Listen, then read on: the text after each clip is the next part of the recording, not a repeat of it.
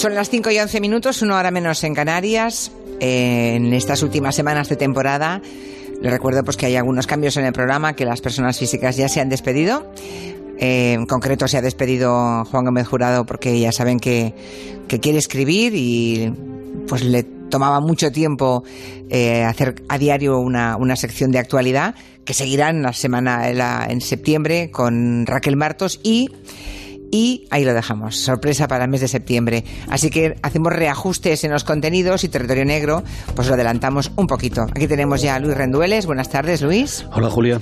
Durante unas semanas tenemos a Luis, luego tendremos a Manu. ¿eh? Bueno, eh, llegan las vacaciones y empezamos todos a desperdigarnos. Bien, eh, en este espacio de Territorio Negro hemos traído a muchos protagonistas de, de este mundo.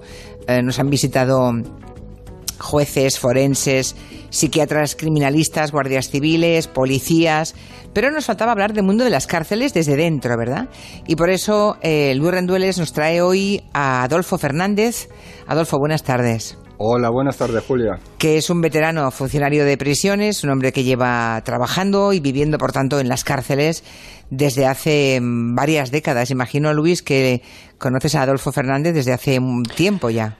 Nos conocemos desde hace menos tiempo que a mí me gustaría. Él lleva treinta y tantos años en la, en la, 33 años en las cárceles españolas y si lo hubiese conocido antes seguro hubiese sacado mejores, mejores informaciones. Pero es una de las personas que más sabe del mundo de las cárceles, de las cárceles antiguas, de aquellas cárceles que vemos ahora en series de televisión como Fariña y de las de ahora, está al pie del cañón. O sea que es una oportunidad, porque no es muy frecuente además que un funcionario de prisiones pueda, pueda hablar. No, es verdad, es verdad, no, no, no, no es fácil dar con ellos y que es una voz autorizada además como Adolfo Fernández y que además estén en la radio, ¿no?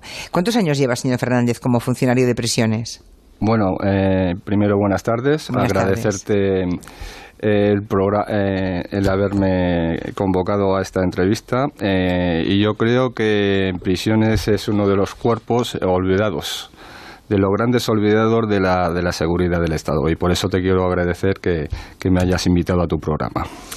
Creo que entraste como funcionario de prisiones en el año 86, por tanto 32 años, ¿no? Y porque tenía un familiar que trabajaba en eso y, bueno, preparaste oposición. Te llamo de tú y de usted, no sé qué. llámame de tú, por favor. Llámame de tú. Llámame de tú. Vale.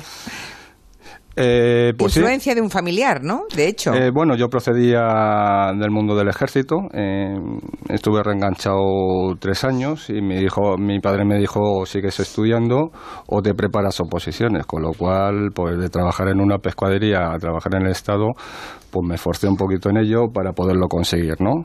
Y bueno, eh, a la primera y estoy en esta institución que me considero pues un funcionario de prisiones con mucho orgullo de serlo, ¿no? Eh, yo creo que es una institución que como toda institución cerrada pues pues no tiene voz, no tiene voz y, y, siempre surge mucha curiosidad y mucho morbo, morbo por lo que sucede en nuestro en nuestro colectivo.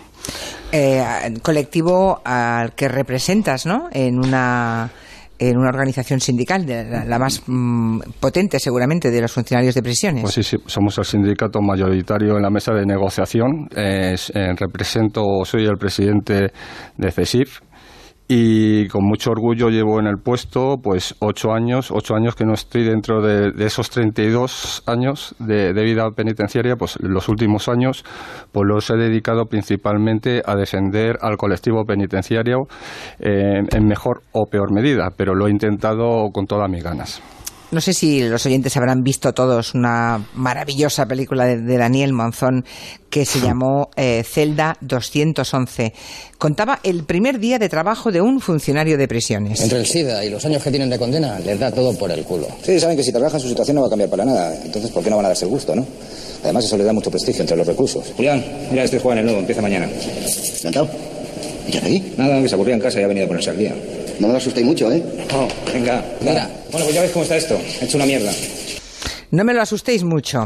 Recuerda, Adolfo, cómo eh, fue tu primer día, porque debía ser muy joven, ¿no? Hace 32 Hombre, años, era un pues, niño. Yo tenía 21 años. 21 eh, años. 21 añitos, eh, recién cumplidos, me acuerdo perfectamente. Y además en el psiquiátrico penitenciario mi- de Foncalén, en Alicante. Y mi, mi primer puesto, eh, por desconocimiento y porque, entre comillas, era muy machote, pues decidí ir a un centro pues, de, de los más conflictivos.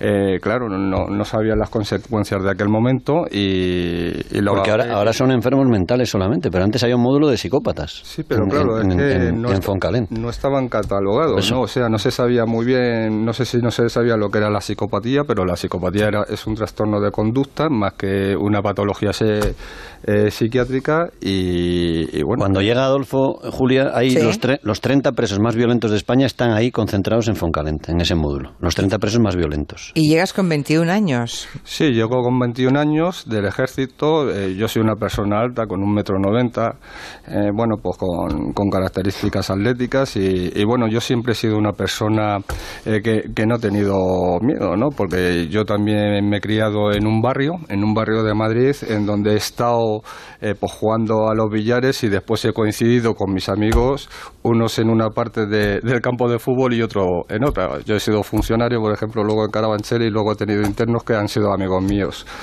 en, en mi barrio, que yo soy de Carabanchel. Ya, madre mía. O sea que ya tiene- tenías todas las cartas marcadas, ¿eh? se puede decir. Efectivamente, sí. Eh, no tenía, supongo, entonces el, el concepto de que existían psicópatas como esos, decías 30, ¿no? Luis, 30, Sí, sí. los 30 tipos más peligrosos, psicópatas, delincuentes que había en España, todos concentrados en aquella cárcel, ¿no? Em, eh, creo que ese módulo, ese departamento de los psicópatas, luego fue suprimido, ¿no? Sí, sí, ahora es un psiquiátrico penitenciario donde hay enfermos mentales, de, de verdad, gente, gente enferma, no gente con esa patología que te dice Adolfo de la conducta, ¿no? Y él, igual que en Celda 211, que antes poníais un trocito, el Adolfo sufrió un secuestro ahí en... en En el psiquiátrico ¿no? de Foncalén. Ahí le retienen una- Bueno, una- yo- unas cuantas Es que era la época de los motines, Sí, además, bueno, años ¿no? durísimos en las cárceles españolas. ¿Qué pasó? ¿Qué pasó? No, eran años, eh, eran años muy duros, ¿no? Eh, yo no veía el peligro. Con 21 años muchas veces pues, pues no se ve el peligro, ¿no? La experiencia con el tiempo te lo va dando, pero en aquella época eh, pues yo veía personas normales que decían que eran muy agresivos, pero yo no veía. eh, los funcionarios antiguos me decían no salgas tanto al patio, no vayas tanto a cafetería que te van secuestrar, pero yo, yo lo veía normal, digo, pues estos, estos son igual que yo, digo, a la primera que se acerquen, pues, pues ya hablamos con ellos. Pero efectivamente surgió un problema. Em, Yo tenía un trato muy, muy directo con ellos. Yo salía al patio, me iba al, a- a- al economato con ellos, transitaba por la sala de televisión. Eh, bueno, pues una vida muy normalizada hasta que un día, en un momento determinado, pues se le cruzó un cable a un interno. En este caso lo puedo decir porque ya no está, ¿no? Era Santos Torres Torres, uno de los presos más peligrosos de toda España. Y que le ¿Qué habían- había hecho Torres Torres? pues tenía varias muertes, o sea, el, el- el módulo de psicópatas, todos tenían muchas muertes en sus espaldas en los centros penitenciarios. Madre mía. ¿eh? Y, es- y este fue... eh, Y este fue uno de los eh, que- cuatro que, uno de los cuatro que me que me secuestró, ¿no? Eh, el- ¿Cómo lo formularon el secuestro? Pues más o menos porque habían hablado con, otro interno de la, de la prisión provincial de Alicante que estaban colindante y, le habían dicho pues que su mujer o su novia o no sé qué, pues que le habían metido en aislamiento, ¿no? Entonces, bueno, pues fue, pues fue la excusa, ¿no? Ya. ¿Y estuviste cuántas horas secuestrado? Pues estuve cuatro horas secuestrado. En aquel Hasta que entraron entonces. los geos, ¿no? Claro, yo no, no, no, no entraron los geos. Yo vi el problema cuando, cuando me pusieron los cuchillos y fui hacia la garita de entrada de los funcionarios y vi a mis compañeros que empalecían, que estaban pálidos, que cerraron inmediatamente y que me dejaron allí. Claro, cuando existe una situación de esto, lo primero que tienes que coartar o cortar, perdona, es, es todos los, los medios para evitar fuga o que el motín o el secuestro vaya más.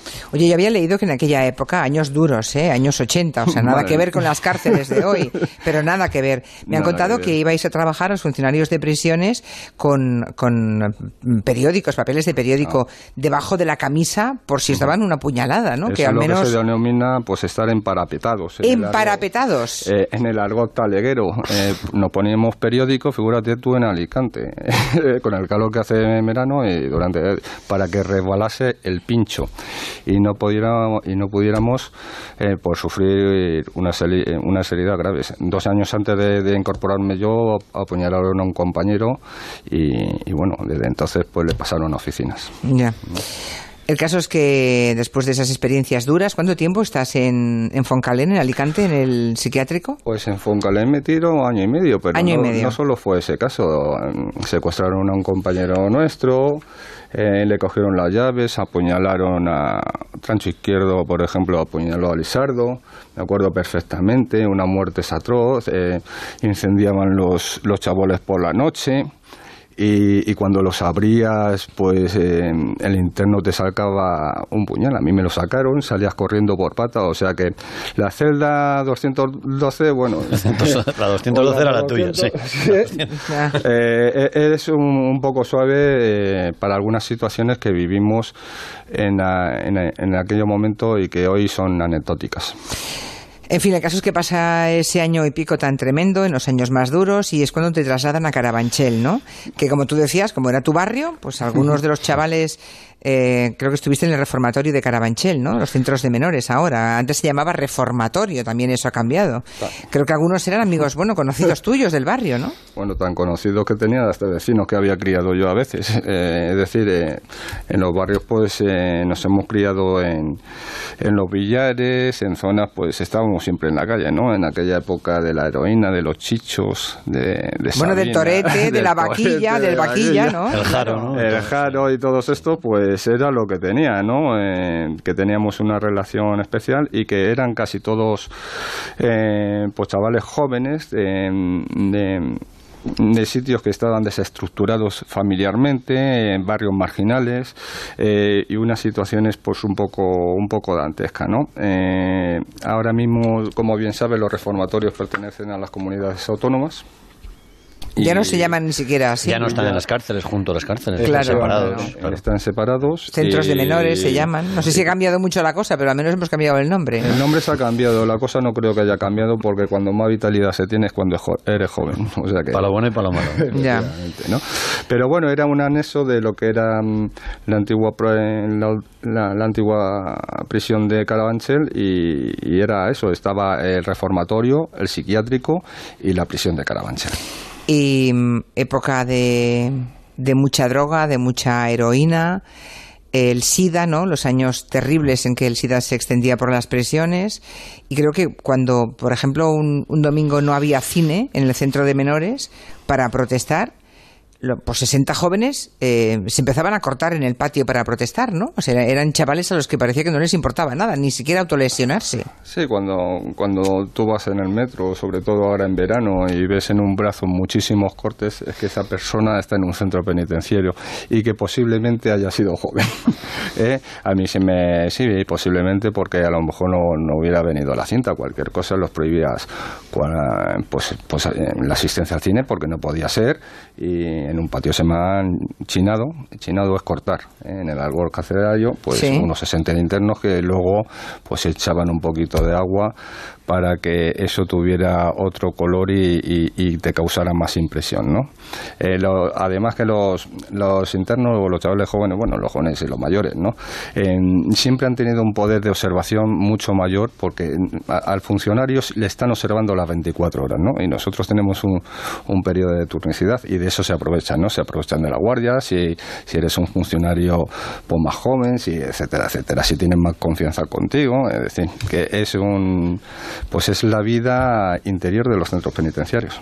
Y luego ya llega la época de Carabanchel, ¿no? Del centro penitenciario, de la cárcel con los grandes delincuentes, porque además estamos en esa época, ahora que acabamos de ver Fariña en Antena 3, ¿no? La novela de Nacho Carretero, eh, es un poco el momento en que las, en las cárceles de España es justo cuando se hacen las máximas alianzas entre los capos gallegos y los capos de los ah, carteles colombianos. Hombre. dentro de la cárcel. Es una cosa que yo no, por más que me lo cuentan, yo no consigo ocurrió- entenderlo. A alguien se le ocurrió que compartieran galería Charlines o Viña con Rodrigo Zorejuela y gente Pero ¿Cómo del es cartel de posible? Cali. O sea, ya, eh, ya y eso- bueno, eso, eso hizo unos, unos lazos de amistad y de y posiblemente empresariales que hayan llegado durante muchísimos años, ¿no? Sí. Vamos, sí, en el supuesto de que hayan terminado. No, vamos a ver, en aquella época no existía el plan de amortización de centros. Eh, no existían tantos centros nuevos que se empezaron a hacer en el, eh, en el 91 hasta el 2005. Había una sobrepoblación reclusa. Eh, yo me acuerdo en la sexta galería donde estuve prácticamente 11 años de mi vida sin salir de ella, pues que la población reclusa oscilaba entre los 600 y 800 internos y estábamos tres funcionarios. Esa era la verdad. Tres funcionarios 200 para... presos por funcionario. Qué no, barbaridad. no, no, no, porque al final tenías que Y gestionar. encima por turnos, con lo cual- sí, sí. Eh, tenías que gestionar, o sea, éramos tres, pero uno se tenía que dedicar a las conducciones, a los Sí, a veces traslados, 600 presos para un abrir las funcionario. celdas. eh. También había una participación muy importante de la población reclusa, eso es cierto. Eh, era una población muy dura porque era una población autóctona, pero sin embargo tenía mucho respeto a, a los funcionarios. Un respeto que poco a poco se ha perdido ese principio de autoridad que teníamos eh, los funcionarios y, y la situación hoy en día es muy diferente, ¿no? Eh, a pesar a pesar de que había mucha gente, se tenía un respeto tremendo, eh, entre otras cosas porque muchas veces eh, eran presos autóctonos. Tú date cuenta que a principios de, de los 90 se- existiría un 5% de la población de- interna que era Extranjera. Claro, un 5%. El 95% eran todos españoles. Claro, ¿Y ahora y ahora mismo estamos? estamos? rondando entre los 40 al 45% de población reclusa extranjera y lo demás pues son Españoles. españoles estamos casi... eh, Ah, ah, 50-50. 50-50, ¿no? Mitad y mitad. sí, ya. mitad y mitad. Por cierto, que en aquella época, en las cárceles de Franco, eh, para determinados para determinado perfil de, de preso, eran preferibles, ¿no? Porque había menos había había mucho menos control no a los presos no no no había prácticamente vigilancia quizá por eso que decías que había tres funcionarios para 800 personas no, No había cámaras de No había- seguridad. claro, la cámara de seguridad. ¿Cómo ha cambiado la presencia de la cámara de seguridad am, en la vida dentro de las prisiones? ¿no? Ahora imagino que un preso está controlado las 24 horas del día, ¿no? No, existía más, más libertinaje. Cuando digo más libertinaje, es que como había pocos funcionarios, por no decir que poquísimos, pues evidentemente gestionar toda toda la vida penitenciaria de tantas personas, pues eh, te dedicabas más a, que tuvieran un, un colchón muchas veces eh, que prácticamente a otras cosas, porque a mí me ha ocurrido de venir una conducción por la noche y no tener colchón para poder dormir en interno, ¿no? En esas brigadas tan grandes, ¿no? Entonces, bueno, eh, como ellos se autogestionaban solos eh, y había una jerarquía prácticamente eh, dentro de la población reclusa, pues existían pocos problemas, ¿no? Es decir, ahí... O sea, es que era como una ciudad, una ciudad con sus propias leyes y no, con sus normas, Con una sus ciudad, jefes. eh, era una ciudad pues jerárquica en Sí. cuanto a la población interna, en cuanto a la población funcionarial, y era una ciudad donde la vida existía las 24 horas del día. Eh, era tanto que, por ejemplo, a las 3 o a las 4 de la mañana pues venía conducciones pues de cualquier centro penitenciario o incluso de Plaza Castilla o teníamos que abrir para que se realizara el pan eh, y bueno estaba estaba totalmente o para guayar a los internos o para ducharlos eh, los servicios sanitarios lo poco que había es decir era una tenía vida propia 24 horas al día ¿Qué es lo de hacer el pan? Eh, pues las panificadoras eh, las panificadoras Ah, el pan de pan. No, el pan de verdad. El pan de verdad. Ah, vale, vale. verdad. Es que como me habláis en argot ya no sabía No, si lo porque- de hacer el pan era otra cosa. Vale, vale. te- cuando tengas alguna duda me lo Lo que te decía antes, Adolfo, del, del Sí. mundo propio, sí es que es verdad, cuando había presos, el 95% eran españoles, sí que había hasta un lenguaje propio. A mí, me- yo recuerdo con Manu Marlasca que nos fascinaba que ellos llamaban camisa, por ejemplo, una papelina de heroína a los presos. Ellos llamaban mazapán a los diazepanes, a los tranquilizantes que con los que trapichaban por, por, por la... Un empalmado, por ejemplo, era un preso que llevaba un pincho, un arma, un violeta era un violador.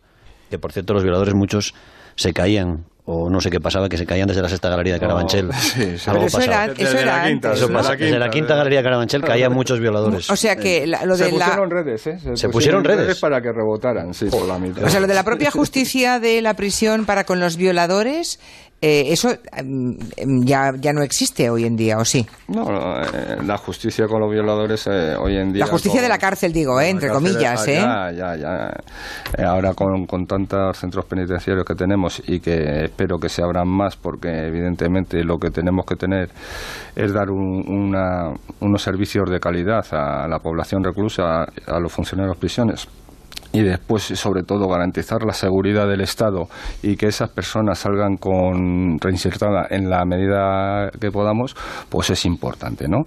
Ahora mismo están mucho mejor clasificados, eh, hay muchos más módulos, eh, existen unos equipos multidisciplinares de O sea, antes estaba, Este digamos, de presos- antes este había de más presos- mezcla de todo tipo. Claro. Claro, y, y cuando, eh, y cuando eh, entraba, cuando entraba un, violador, cuatro, por ejemplo, eh, bueno, pues tenía Se caía desde la quinta se galería. caía desde la quinta sí. galería. ya. Eh, como, ya, como decían, desde el palomero. El Ya, palomero y ahora era el donde Estado- estaba, arriba de la quinta galería, que estaban los travestis No, pero ahora, y los violadores. ahora, por ejemplo, es verdad que se les separa, se les pone un preso de apoyo casi siempre para evitar que les hagan daño o que se hagan daño a sí mismos también. Para evitar Muchos suicidios, están ¿no? en enfermería, casos, claro, hay protocolos de prevención de suicidios, todo eso ha avanzado eh, muchísimo en 20 años, 25 años. ¿eh? Desde luego, nada que ver. Este es el Oubiña que salía en la serie de Fariña. Hombre, ya tenía ganas de verle a usted otra vez, que hacía mucho que no lo veía. Eche para acá, pregunte lo que quiera. Un momento, un momento. Eh, señor Oviña, guarde un mínimo de respeto, por favor. Señor Ubiña, se le acusa de blanqueo de capitales y delito contra la salud pública por tráfico de Y hachís. también de matar al Papa de Roma, ¿no? No tiene ninguna relación entonces con una descarga de 22.000 kilos de hachís en Sada. Señor, yo no tengo nada que ver con droga ninguna. Y usted es el primero que lo sabe. Déjese de historias. En el año Le 1987. estoy diciendo que yo... El caso es que ese hombre que no sabía nada que ver ni nada que ver con las drogas de ningún tipo, pues organizó desde la sexta galería de Carabanchel, donde estaba Adolfo Fernández, pues una, una especie de joint venture con los Pero colombianos. Oviña, Oviña solo hachís, ¿eh? Solo ha sido Oviña condenado por solo hachís. hachís, ya, ya. Cocaína, Oviña no, no está condenado. Estuvo procesado, estuvo, pero no está condenado. Yo, yo estuve en estaba Miñanco Solo y había hachís, otra gente. vale. Sí, sí, sí. Estuve en la casa Nécora un año, en la casa Campo Sí, también. pero del Nécora salió bien parado, Oviña. O Ubiño Bueno, esto es salió- como- Pero vamos, eh, A lo Corleone, Sí. ¿verdad? las características fiscal. de Ubiña que le conozco bien son eso así. digo. Es, eh, vamos, pues clavado, ¿eh? Clavado. O sea, cuando, cuando viste Fariña, encontraste que le habían clavado el personaje. No lo he visto porque quiero verlo entero y, Ah. y sin interrupciones, me, porque Vale, vale. bueno, ahí tendría que ver yo muchas cosas y, y- y de- y sobre todo del entorno que lo conozco perfectamente, ¿no? Eh, pero sí, la verdad es que la voz por lo menos está clavada, ¿eh? Eh, y el comportamiento de él igual. ¿eh? Igual, ¿y los charlines? Y los charlines, los hijos de los charlines, Ito Miñanco, eh, Vázquez, eh, el cártel de Cádiz, Medellín, eh, los conozco todos. Yo, yo siempre he dicho que, que el narcotráfico eh, gallego surge en la sexta galería y eso no hay quien me lo quite de, de la cabeza principalmente porque, porque claro, el sistema clasificatorio era imposible. En 2.200 personas en cuatro módulos pues tienes que combinar unos internos con un perfil con otro. No, no existe no existe una clasificación entre ellos, ¿no? Y ahí se juntan pues muchas bazas, eh, pues el cártel de Cali, el cártel de Medellín, también confluye mucho el, el cártel turco, que es el que trae y exporta Heroína. La, la heroína, y, y bueno, ahí es todo, todo un- ahí es, eh, vamos, es, la universidad de las relaciones públicas. Estoy, esto- madre mía, madre mía. Estoy pensando ahora en asesinos como José Bretón, por ejemplo, como el asesino de Diana Kerr, ¿no? El chicle, a Ana Julia, la mujer que mató al niño, eh, al pequeño Gabriel en Almería. ¿Esos presos tan mediáticos tienen alguna complicación añadida? ¿Tienen más riesgo por lo que sea? Hombre, eh, nosotros tenemos la obligación de preservar la, la integridad física y psíquica del interno, eh, y es el caso de esto. Nosotros, eh, como funcionarios de prisiones, tenemos que ser imparciales y no dejarnos influir por el delito que cometido, porque si estamos influenciados, evidentemente nuestra praxis eh, o nuestra práctica de trabajo pues se modificaría, ¿no? Eso es un tema que es importantísimo, es un tema que llevamos a Pero ¿y el rajatabla. resto de presos? Es decir, un Un tipo como Bretón, que ha matado y quemado a sus hijos, cuando entra en la cárcel. Un tipo como Bretón, pues tiene su interno de apoyo para Vale, que por las refería, noches eh, pues no le suceda nada, porque es imposible estar 24 horas del día con un interno, eh, porque nosotros muchas veces tocamos a un funcionario por 120 internos, con lo cual figúrate tú la imposibilidad, ¿no? Pero sí tiene un sistema de clasificación gracias a los equipos de tratamiento multidisciplinares donde sí se le asigna un módulo que puede ser lo menos lesivo para él. ¿eh? Sí, pueden Tengo- estar en vale. enfermería durante algunas temporadas. Sí, sí, sí. De todas maneras, este tipo de gente se suelen portar muy bien en la cárcel. ¿eh? Suelen ser eh, participativos y suelen. Y los violadores también se buscar a- portan muy sí, bien en sí, general, Suelen ¿no? buscar a los funcionarios. Sí, suelen ser gente que se porta bien. No suelen No, dar todo- demasiados problemas. No hay mujeres a las que violar, pues se portan bien, ¿no? Toda esta tipología de internos lo que les conviene más es por no meterse en más follones Ya. y no entrar en otros departamentos que son mucho más com- eh, más complicados para ellos eh, en cuestiones físicas, ¿no? Tengo, eh, la verdad es que ten- tendríamos para toda la tarde y veo que les está interesando mucho a los oyentes, lo vemos en redes sociales, pero hay algunas cuestiones que no, no me quiero dejar. Por ejemplo, esta misma mañana se ha empezado el traslado de los eh, políticos presos, de Oriol Junqueras, de Raúl Romeva, de Jordi Sánchez, de Cuixart y de ta- también de Carme Forcadell y de los Basa hasta prisiones catalanas, ¿no? Eh, creo que van a dormir esta noche en Zaragoza, hacen, digamos, un alto en el camino, duermen y mañana eh, están aquí. Mm, un protocolo, un, un traslado de este tipo es habitual, por lo que decías antes, Adolfo, lo de que de pronto se abren por la noche, te llaman y te dicen que te traen tanto cual. ¿Sigue pasando? ¿Es habitual esto que estamos viviendo ahora? Pues mira, este, este traslado, más quisiéramos los funcionarios de prisiones, que existieran concursos de traslados como este. Llevamos seis años sin concurso de traslados y a ellos se los has trasladado simplemente en seis días. Eh, ¿Qué normal? Mira, nosotros los funcionarios de prisiones no entramos a valorar la política penitenciaria. Nosotros eh, lo que hacemos es ejecutarla. Eh, igual que ejecutamos el tema de la dispersión de ETA, eh, tenemos que gestionar lo que nos dicen el Gobierno y el Ministerio de Interior. ¿eh? Porque somos servidores Pero hay un públicos. protocolo, supongo, de, de Sí, sí, todo, claro, de todo traslado, ¿no? Hay protocolo de todo traslado, pero la potestad organizativa parte de la Secretaría General. ¿eh? Parte de la Secretaría cuando ya estos pre- pesos preventivos eh, no tienen, no están No tienen más diligencias pendientes. más No diligencias tienen- pendientes, ¿no? Esto lo lleva la, la unidad de la Guardia Civil, la UPROSE, yo creo. Sí, sí, sí, lo lleva, sí. Hay una cárcel en Madrid que es Valdemoro, que si no me equivoco, corrígeme Adolfo, donde llevan a todos los presos que van a ser trasladados. Es uno de los centros de referencia de traslado, sí. Y se llama cunda, eh, ya que te gusta el lenguaje, esto sería una cunda. Una Y- cunda que va con canguros. Con canguros, eso es. El traslado es la cunda. Bueno, pero lo principal, ¿no? Yo como ciudadano, eh, este traslado, pues, eh, no sé, lo puedo ver bien siempre y cuando también suceda con la demás población reclusa. Es decir, eh, a unos sí, a otros no, no, no puede ser. Por, el- por ejemplo, el otro día leía que también la Asociación Gitana de, Galicia solicitaba el traslado de todos los presos gallegos a, Galicia, ¿no? Eh, yo creo que tiene que existir una igualdad para todos y eso es importantísimo en un Estado de Derecho. Yo no entro a valorar si sí o si no. Lo que entro a valorar es el coste eh, como ciudadano, eh, ya no como el coste que puede producir ese tipo de ¿eh? y ese traslado, porque eso es dinero que pagamos también los españoles. No voy a entrar en valorar, pero también hay que ponérselo. Y después hay otro problema, eh, que es cuando llegan a las prisiones catalanas. eh, estas prisiones catalanas están gestionadas eh, por, gente que ha estado que ha estado dirigiéndolas. ¿eh? que ha estado dirigiéndolas. Tenemos que hacer una reflexión interna de lo importante que son las prisiones para el Estado español.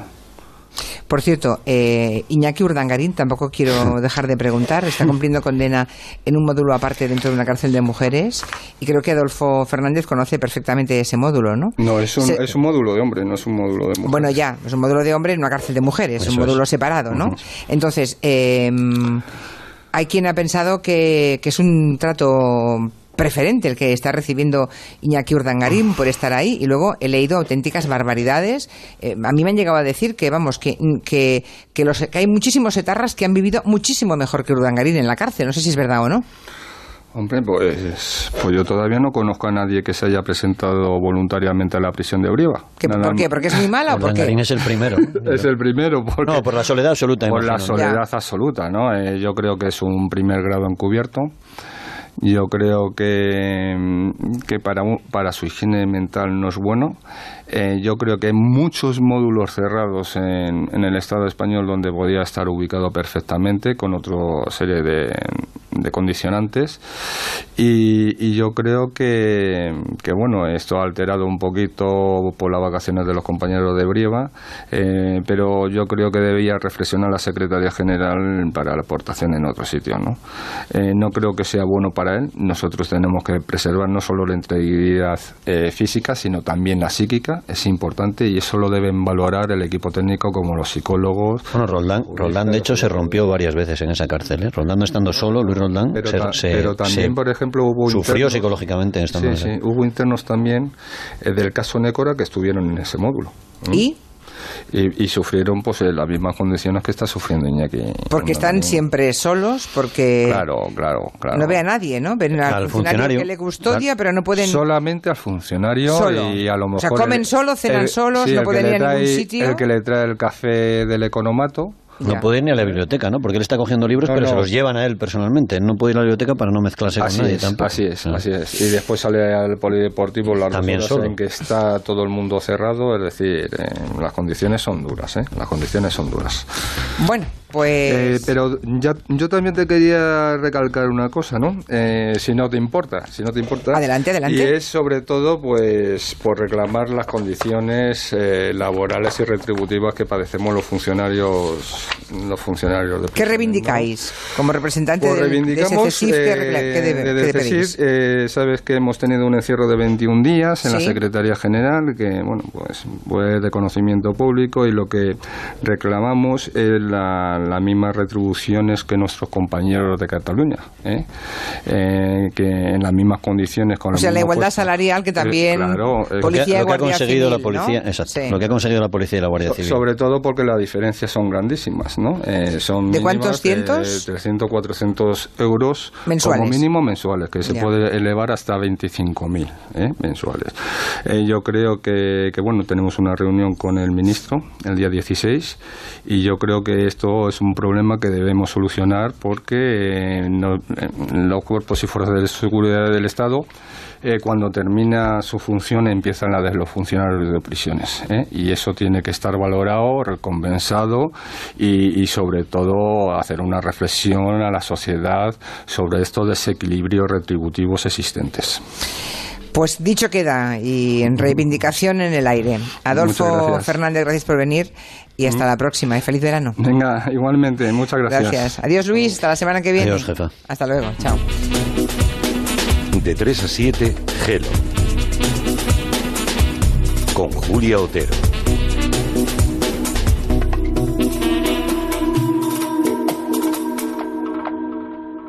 Un motero siempre se pone el primero en el semáforo. Una mutuera hace lo mismo, pero por menos dinero.